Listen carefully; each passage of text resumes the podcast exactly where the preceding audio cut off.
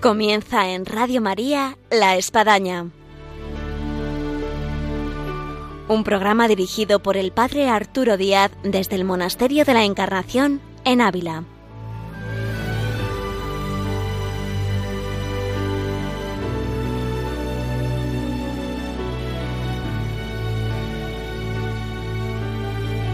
Hola, buenos días. Les habla el Padre Arturo Díaz. Bienvenidos a La Espadaña aquí en Radio María. Y como último viernes de mes, en este mes de noviembre, tenemos nuestra vida y obra de Santa Teresa con María Ángeles Álvarez.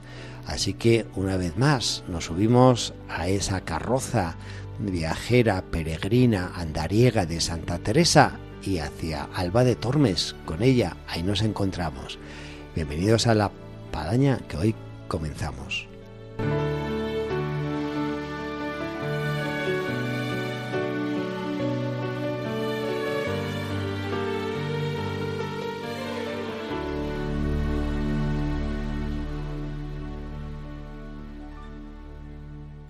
Hola, buenos días, María Ángeles. Buenos días, un saludo para todos. Nos encontramos y haciendo recuerdo y memoria a nuestros oyentes con Santa Teresa ya en Alba de Tormes, eh, enfermita, achacosa y que está en el tiempo previo de su partida de esta vida a la otra. Sí, está ya muy mayor, como dijimos, que había llegado ya a Alba de Tormes el día 20 de septiembre, o sea, ya le quedaba muy poco tiempo de vida y que bueno pues que le habían diagnosticado ya pues una enfermedad terminal eh, tenía un carcinoma uterino. Y lo último que habíamos hablado en el programa anterior pues que había tenido un derrame enorme y que realmente bueno pues que veían las, las hermanas que, que ya tenía muchísima dificultad pues tanto para ir a misa como para comulgar como para incluso moverse en, en la cama en este momento pues pues claro mm, como la, la madre estaba tan mala pues comenzó a decirse eh, que, que, los superiores le habían impuesto un viaje demasiado duro para su situación. O sea, se Sí. empezó un poco hablar y escribieron el padre Gracián determinadas personas diciendo, bueno, pues que había sido pues una especie de, diríamos, una barbaridad, ¿no? El que le hubieran eh, hecho viajar con en estas situaciones, que hubiera tenido que ir a Alba de Tormes, que no hubiera podido ir a Ávila, que era donde ella realmente quería ir. Eh, pero bueno, eh, así, así era. Ella, como hemos visto, padre, siempre, pues la, la obediencia para ella le, le daba toda la energía para, para poder hacer aquello que sus superiores le mandaban, ¿no? Y nunca, para ella nunca, nunca supuso un, un problema, aunque vemos que estaba, que estaba muy enferma. Este tema de la obediencia, María Ángeles, lo hemos tratado varias veces en nuestros programas, como Santa Teresa se deja caer y llevar de la obediencia y en el caso concreto manifestada por su director espiritual. Sí, ella veía en la, en la obediencia siempre un poco la, la fuerza para, para seguir. Es decir, si se lo mandaban, pues ella directamente lo hacía y en este caso, como vemos, incluso con riesgo de su propia vida, ¿no? En el dictamen del médico, pues, eh, pues nos dice que, pues eso, pues que recuerde que, que tenía 67 años, como si, si, leyéramos un poco la hoja en la que iba escribiendo eh, su médico todo el historial, ¿no?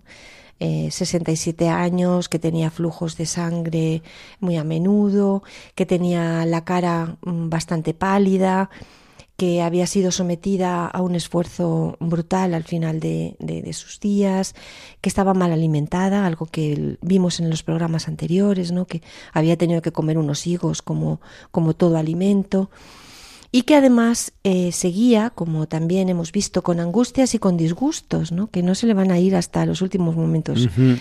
eh, de su vida. ¿no? Y, pero hay una cosa que a mí me ha sorprendido de estos momentos finales de la santa, es que frente y a pesar de este estado de salud tan tremendo y este malestar terminal ya que tenía, pues ella estaba muy preocupada por la marcha de la casa y por la marcha de otros conventos, como vamos a hablar hoy, ¿no? Y como ella estaba pendiente de todo, cómo iba la casa, cómo se llevaban a cabo las cosas, ¿no?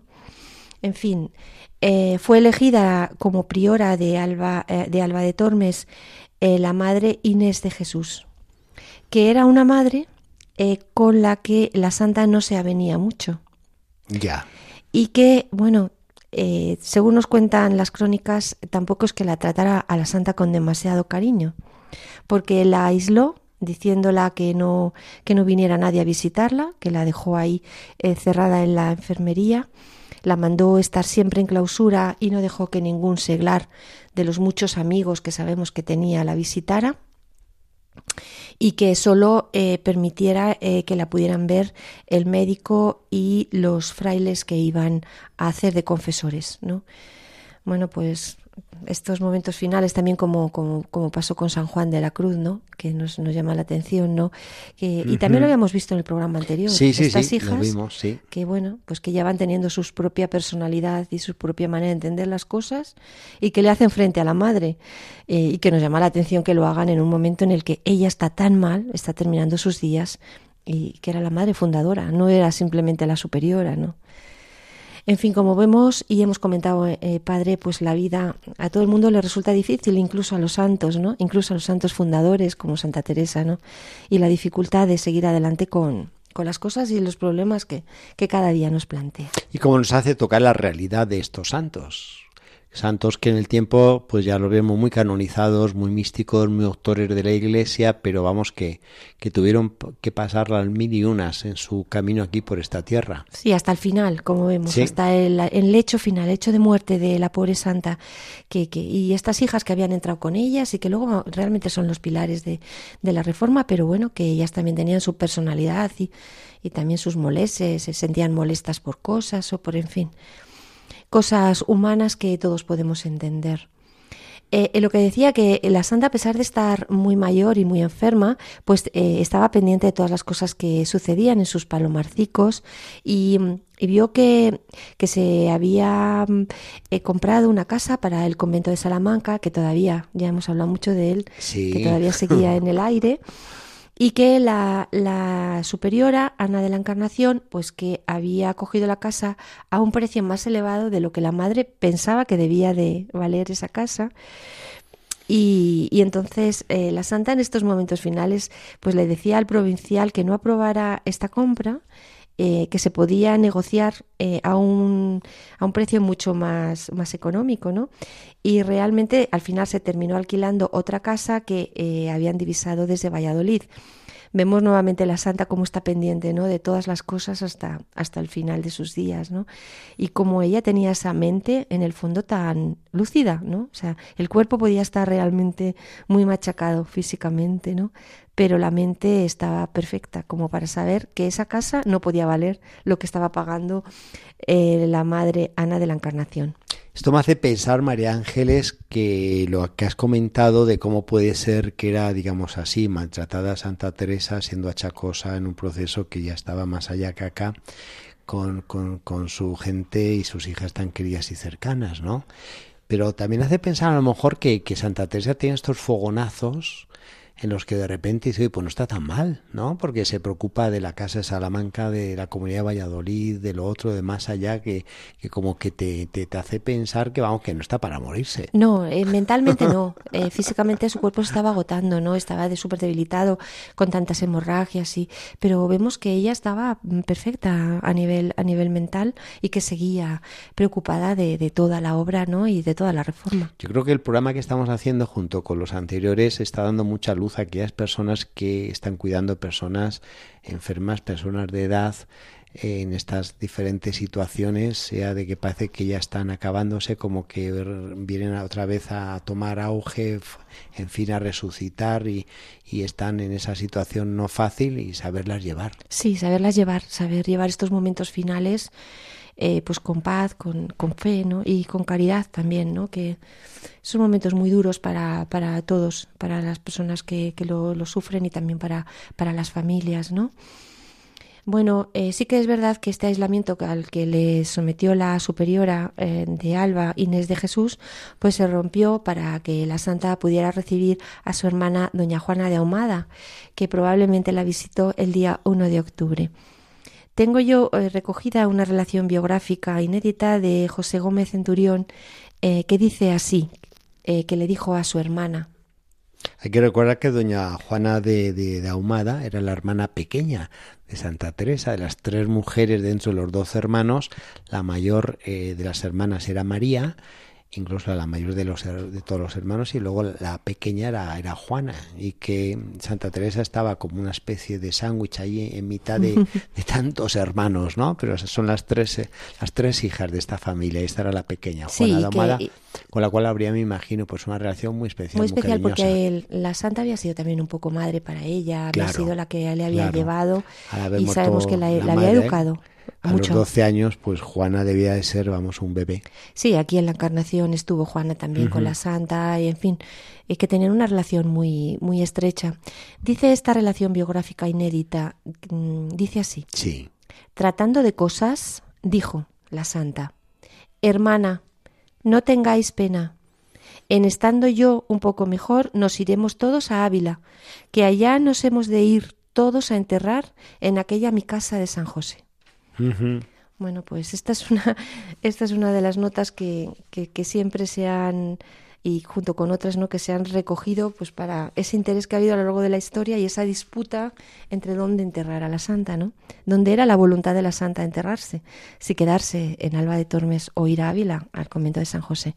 No, bueno, pues aquí se ve que ella tenía esta idea, porque ella no, yo creo que en el fondo, aunque se sintiera enferma, no, no pensaba que se iba a morir ahí en Alba de Tormes. Ella pensaba que todavía le quedaba vida como para poder ir hasta Ávila y poder enterrarse en San José, que había sido su primera fundación, donde también estaba enterrado su hermano, en fin porque San José ya también lo concibió como un sitio de enterramiento familiar. Y hay que recordar además que es que ella era de la comunidad aquí de Ávila de San José y por si fuera poco es que era la priora. Era la priora y era como su sitio. Entonces, por tanto, una monja que estaba fuera de clausura en razón de y una dispensa de fundación de otro convento que había sido Burgos, pues es lógico, o sea, que volviera a su comunidad.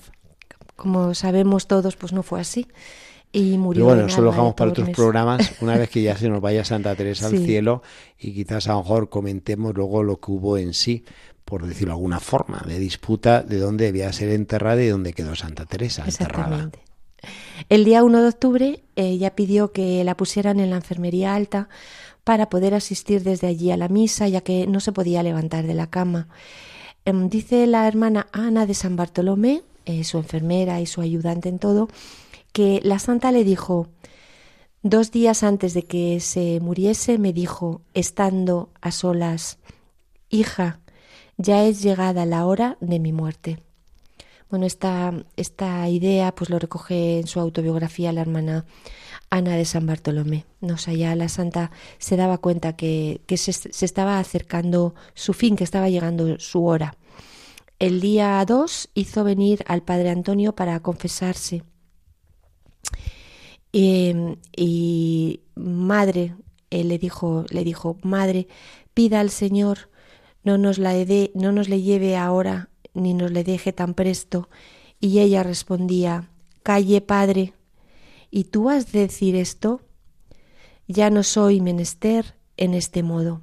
Es decir, mire, padre, no, ya no le pido al Señor que, que me lleve ni que no me lleve, ni no, que estoy en las manos del Señor y lo que sea, pues lo aceptaré y para adelante, ¿no? Un poco el confiar y ponerse en, en, las manos del Señor. Quizá la confianza es una de las grandísimas lecciones que hemos ido viendo en tantos programas que nos ha dejado la Santa. Confiar en el Señor y, eh, y ya está, ¿no? Y dejarnos en sus brazos y también en estos momentos finales de la vida. Sabemos un poquillo qué tratamientos eran los que se le aplacaban en la época, ¿no? Eh, que eran unas ventosas, ¿no? Para, y por otro lado, unos palitos de regaliz en la boca. A mí este pequeño dato que he sacado pues me ha parecido como curioso también, ¿no? Sí, sí, es decir, el regaliz, pues decían, bueno, pues no sé si tendría algún valor puramente medicinal o si sencillamente el palito de regaliz era un poco pues para consolarla o para entretenerla o para no sé. Ah, aquí que nos hablen los médicos, eh, que llamen a nuestro programa y nos digan, oye, miren, que era por esta razón, de alivio, de medicación o, de, sabe Dios qué. Bueno, un palito de regaliz, así cuando veamos los palitos de regaliz nos acordaremos de nuestra querida santa y cómo estaría con ellos ahí en la boca en estos momentos tan duros, finales de su vida. Eh, su sobrina Teresita nos cuenta estos momentos en, una relación del proceso de Ávila que voy a leer eh, que es, es, yo creo, pues como hemos hecho siempre en el programa, ¿no?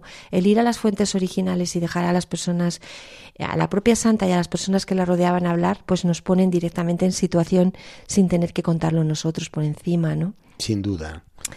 Dice Teresita, en aquellos pocos días que estuvo en la cama, padeció muchísimo, porque permitió Dios que sintiese mucho la enfermedad y otras descomodidades que tuvo, y poco antes de su muerte ordenó no dejasen de, de temer los asombros de la muerte. También la afligía la memoria de sus pecados, como si fueran grandes, y no hacía sino pedir a Dios perdón de ellos, y que no mirase lo mal que le había servido, sino su misericordia con la cual y su preciosa sangre esperaba salvarse. Repetía muchas veces aquel medio verso de David, cor contritum et humiliatum Deus, no despicies, y también el encargar a las monjas que mirasen sus constituciones y las guardasen con particular cuidado, y no mirasen a lo que ella había hecho y el mal ejemplo que les había dado. Qué hermoso. Creo que es un texto precioso en el que aparece nuestra santa retratada interiormente en toda su verdad. mano por su sobrina y en ese momento que ya era testigo de lo que estaba sucediendo. Exactamente, ¿no? Como eh, como ella decía, no, eh, eh, a mí me, impresiona, ¿no? Cómo se afligía de sus pecados, ¿no? Cómo ella se sentía una mujer pecadora, una, una mujer que, que, que, estaba en las manos del Señor para, para recibir su misericordia, que era la única que podía salvarle, como ella también tenía esta preocupación de no haber dado buen ejemplo a sus hijas, y, entonces, eh, ¿cómo podía ella haber afectado con algunas de sus actuaciones, con su manera de ser, con algunas cosas? En lo que ella les había dicho, es decir, entre lo que yo os he dicho en mis escritos y a lo mejor lo que me habéis visto a mí, pues hay un abismo, hija, si os pido perdón si, si en algún momento le pido perdón al Señor, si en algún momento me he desviado de lo que yo misma, de lo que yo misma he dicho, de lo que yo misma he sentido, ¿no? Que quizás es una cosa que, que también nos, nos conmueve profundamente y, y cómo ella, pues, pues, pues ella estaba eh, siempre eh, en las manos del Señor, en su misericordia, ¿no? Y cómo esperaba salvarse con su preciosa sangre, ¿no? Y este precioso verso de David, ¿no? Que, que no, no desprecie, Señor, eh, a un corazón humillado, no lo desprecie, Señor, ¿no? Un, contrito y humillado. Quizás uno de los, de los versos que, que más eh, sabemos que Santa Teresa repetía en, en su interior, sintiéndose como se sentía, ¿no? Una mujer pecadora. Sí, sí, sí. Ese Miserere, Salmo 50, que, que tanto dice y que se pone en los labios de Santa Teresa en este trance de su vida, de esta vida a la otra. Eh, sí, exactamente. Y que, y que ella repetía, ¿no? Em, eh, muchas veces los eh, o sea, la, eh, todo el ejercicio de, y la oración ¿no? de las horas eh, que, que, tienen las, las hermanas de la liturgia, ¿no? pues al final lo que hace es como, como dar al, al interior en estos momentos de dureza, como si dijéramos unas palabras en las que uno se siente identificado profundamente, como decir, bueno, en estas palabras realmente que toda mi vida he estado, que he estado rezando, he estado recitando, ahora de verdad las digo de corazón, porque me estoy muriendo. Cierto. Y pongo mis manos en, en las manos del Señor, mi, mi vida, ¿no? Es, es, una, es, una, es un momento realmente muy bonito, muy bello de la vida de Santa Teresa. Sabemos que otra persona que la visitó fue la vieja duquesa de Alba, que la visitó en su celda varias veces. Y bueno, hay un gesto de la santa que a mí también me ha parecido como, muy tierno y como muy bonito de ella, ¿no? Eh, como la estaban dando muchas medicinas que olían fatal y ella era consciente de lo mal que olía, la daba pena y la daba vergüenza que entrara una señora tan elegante a oler semejante medicina, ¿no? Entonces les dijo a las, a las hermanas que por favor echaran un, un poquito de perfume de espliego y antes de que entrara la duquesa. Entonces, antes de que entrara, echaron el perfume. Y cuando la duquesa entró, pues, pues sonrió, ¿no? Y, y le dijo, bueno, pero madre, ¿cómo es usted así? Dijo, no tenga pena, madre, que antes huele como si hubieran rociado con agua de ángeles. Como diciendo, pero madre, por favor, ¿cómo es usted así, no? Pero vemos cómo la santa no sé, siempre miraba por sus amigos, por hacerles la vida más agradable, ¿no? Incluso en estos momentos, ¿no? Sí, hasta estos detalles. Decir, no, no, es que huele fatal aquí, pobrecilla, ¿cómo va a entrar, no? Echar un poquito de, de agua de romero. Y cuentan las crónicas que entre las conversaciones que tuvieron la, la madre y la, Y la duquesa. pues le preguntó varias veces si quería a su marido. Le preguntó la santa, ¿quieres a tu marido, hija? Y la duquesa dijo, sí, madre, le quiero. Y otra vez le vuelve a preguntar, ¿quieres mucho, verdad, a tu marido? Luego se interpretó mm, como un anuncio de la muerte del duque, porque el duque moría dos meses después en Portugal. Y por tanto, bueno, pues que, que realmente era algo así, ¿no? Eh, que, la, que, la, que la santa ya podía haber previsto esta, esta muerte. Nos cuentan las crónicas que en este momento, pues, que empezó a, a decir con gran sentimiento los versos del, del miserere, ¿no? Misericordia, Dios mío, por tu bondad, por tu inmensa compasión, borra mi culpa, ¿no? Lava del todo mi delito, limpia mi pecado. Es decir, que, que empezó a empezó a, a decirlo, a recitarlo, pues yo reconozco mi culpa, tengo siempre presente mi pecado, contra ti, contra ti solo pequé, cometí la maldad que aborreces. Es decir, como, como estamos diciendo, ¿no? Esta preocupación de, de estar envuelta en pecado, ¿no? Y, de que necesitaba, pues, que, se le, que el Señor le perdonara, ¿no? Nos cuentan que fue el día 3 de octubre cuando pidió el viático. Y aunque las monjas pues decían que no, madre, no lo necesita, o hablaban entre ellas que no, no lo necesitaba, porque le veían el semblante como muy plácido, pero ella, ella ya lo pidió, ¿no? Como es como, como una especie de auxilio, ¿no? En estos momentos finales, es decir, necesito el, el viático para, para poder continuar en este, en este final tan duro. Y en este momento ya nos cuentan las hermanas que no se podía mm, mover, que no se podía dar ni siquiera la vuelta en la cama y que mm, y que era ayudada por varias monjas eh, y que bueno que, que ella cuando llegaban con el Santísimo Sacramento se incorporó un poco con un poco de ligereza no pero pero que realmente se encontraba ya muy postrada en, la cama eh, eh, estaba la tenían a, la santa acogida en brazos eh, la tenían cogida en brazos la hermana Juana del Espíritu Santo y Ana de San Bartolomé, ¿no? Y entonces, pues nos cuenta eh, la hermana María de San Francisco en el proceso de Merina lo que dijo la santa, que lo he recogido yo para leérselo a todos ustedes. Decía la santa, Señor mío y esposo mío, ya es llegada la hora tan deseada y tiempo es que nos veamos. Amado mío y mi Señor, ya es tiempo de caminar. Vamos muy de enhorabuena cúmplase vuestra voluntad. Ya es llegada la hora en que yo salga de este destierro y mi alma goce eh, un poco de vos que tanto he deseado. Uh -huh. Es decir, bueno, este es tiempo de caminar. Es una de las frases es que siempre frase se ha repetido lapidaria. de Santa Teresa. Y es lapidaria, pero es que realmente era lapidaria. Es decir, estaba Santa Teresa muriéndose, ¿no? Y es tan bonito este texto, ¿no? Se ha hecho muchos comentarios de esta frase, no cabe duda, porque inspira mucho.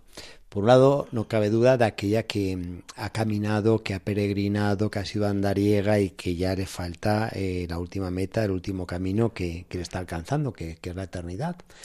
Pero por otra parte también como que hay una invitación, yo leía este comentario, aquellos que todavía estamos en este tiempo de caminar, cómo debemos de, de, aprovechar el tiempo que el Señor nos concede para caminar debidamente y con paso firme hacia, hacia esa meta. Entonces sí. como que tiene dos vertientes, digamos así, la celestial de quien ya está tocando como ella y la terrenal de quien pues todavía está en, en ese camino. Sí, sí, no. Y sobre todo a mí lo que me impresiona es de esta, de esta mujer ya tan terminal, tan mal, esta energía ya es tiempo de caminar. O sea, yo creo que también es una frase que se ha recogido mucho porque empuja. Es una frase sí, que te empuja. Sí, sí, tiene fuerza, tiene vitalidad. No es un mortecina. No, no, no es me estoy muriendo. No le sale a cualquier moribundo. No, no. Esta frase. Es decir, es tiempo de caminar. Y yo creo que es algo que, que, que, nos hemos repetido muchas veces, Padre, los que leemos y queremos a la Santa, decimos, es tiempo de caminar, como usted dice. Es decir, ella lo dijo en el sentido de es tiempo de ir al cielo, es tiempo de pasar a la otra vida, pero también a nosotros es, muchas veces nos lo decimos, es tiempo de caminar, no es tiempo de parar. Exacto. Y ahora que sabemos en qué momento lo dijo la Santa, y, y, con esta energía, con esta alegría, en ese momento tan duro, pues todavía es más bonito, todavía es más hondo. Cuando dice que vamos muy de enhorabuena, ¿no? Vamos muy de enhorabuena. Vengo, adelante, cúmplase vuestra voluntad. Yo invito a nuestros oyentes a que se pongan esta frase ahí delante, en ese pizarrón a lo mejor del despacho, eh, en ese taxi en el cual trabajo, eh, en esa cocina en la cual eh, elaboro la, comida de casa, en esa mesa de estudio de estudiante, es tiempo de caminar. Es, tiempo, de caminar, ¿no? y con, y con, esta, con esta alegría de la santa, es tiempo de caminar, vamos muy de enhorabuena. Venga, vamos con alegría, es tiempo de caminar, ¿no? También nos cuentan que daba gracias a Dios después de la comunión por haberla hecho hija de la iglesia. Esto es algo también muy bonito de la santa que hemos dicho muchas veces, ¿no? Ella era muy consciente del regalo que era ser hija de la iglesia y morir hija de la iglesia. Siempre lo había dicho. Yo quiero seguir siendo hija de la iglesia, ¿no? El regalo que tenemos, que no somos conscientes muchas veces, ¿no? Y el poder seguir siéndolo hasta los últimos momentos de nuestra vida, hijos de la iglesia, ¿no? Y es creo que que nuevamente también es otra, otra, otra cosa bonita, preciosa de la santa, ¿no? Esa preocupación y a la vez esa acción de gracias al Señor por poder morir, hija de la Iglesia, por no haberse desviado, ¿no? Cuando tenemos en la vida tantos es otra de las grandes frases que se coloca en la boca de Santa Teresa en ese último trance, momento de su vida, y que también se ha interpretado muchísimo esta, esta frase, o sea, dice mucho, pensemos los tiempos turbulentos que le tocó a la Santa vivir, en lo que supuso el cisma, la separación con eh, los protestantes, eh, lo que ella sufrió todo eso, lo que ella alentó a lo que suponía el concilio de Trento y en fin tanta cosa. Claro, y, a nivel personal, el no haberse desviado, el seguir por el camino de la fe, el no haberse despistado, ¿no? O no haberse salido de la, de la vida de la fe, ¿no? Em, el día 3 de octubre a las 9 de la noche pidió ya la extrema unción y bueno, nos cuentan las crónicas también algo que me parece también muy duro, es que la madre priora no estuvo en ninguno de todos estos momentos. Me imagino que luego una vez que, que muriera la santa diría, pero ¿qué he hecho? Pues sí. Me he perdido momentos únicos, o sea, el poder estar con, tener la posibilidad, ¿no? Que no, que no tiene todo el mundo, de poder estar, cualquiera de nosotros hubiera acompañado. Echamos una capa de beneficencia, a lo mejor hubo unas ocupaciones muy urgentes dentro del monasterio, de la comunidad, en fin. Esto también es una llamada para los oyentes que tienen pues personas delicadas, enfermas, mayores, esa atención que es que pueden ser los últimos momentos. Sí, y que, y que ya momentos que no vuelven, ¿no? Exacto. y que, bueno, pues esta priora que sabemos que estaba un poco un poco enfadadilla en la, por alguna cosa, o muy enfadada, no sabemos muy bien, pero bueno, estaba disgustada, se perdió estos momentos, que estas otras hermanas o el pobre o el padre Fray Antonio, ¿no? Eh, pues también mm, Fray Antonio le preguntó a la madre en este momento mm, cuál iba a ser su voluntad, eh, si, que, si quería reposar en Alba o volver a Ávila con sus restos. Y le dijo la santa, Jesús, eso hace de preguntar, Padre mío, ¿Y yo tengo de tener casa propia?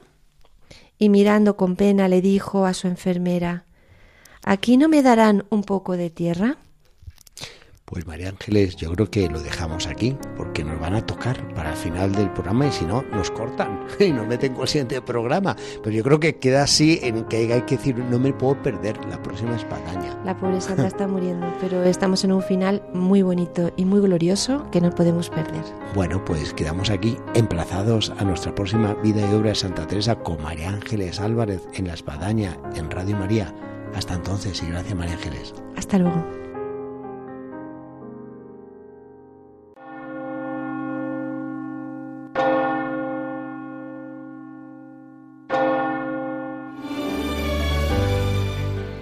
Escuchado en Radio María La Espadaña, un programa que dirige el Padre Arturo Díaz desde el Monasterio de la Encarnación en Ávila.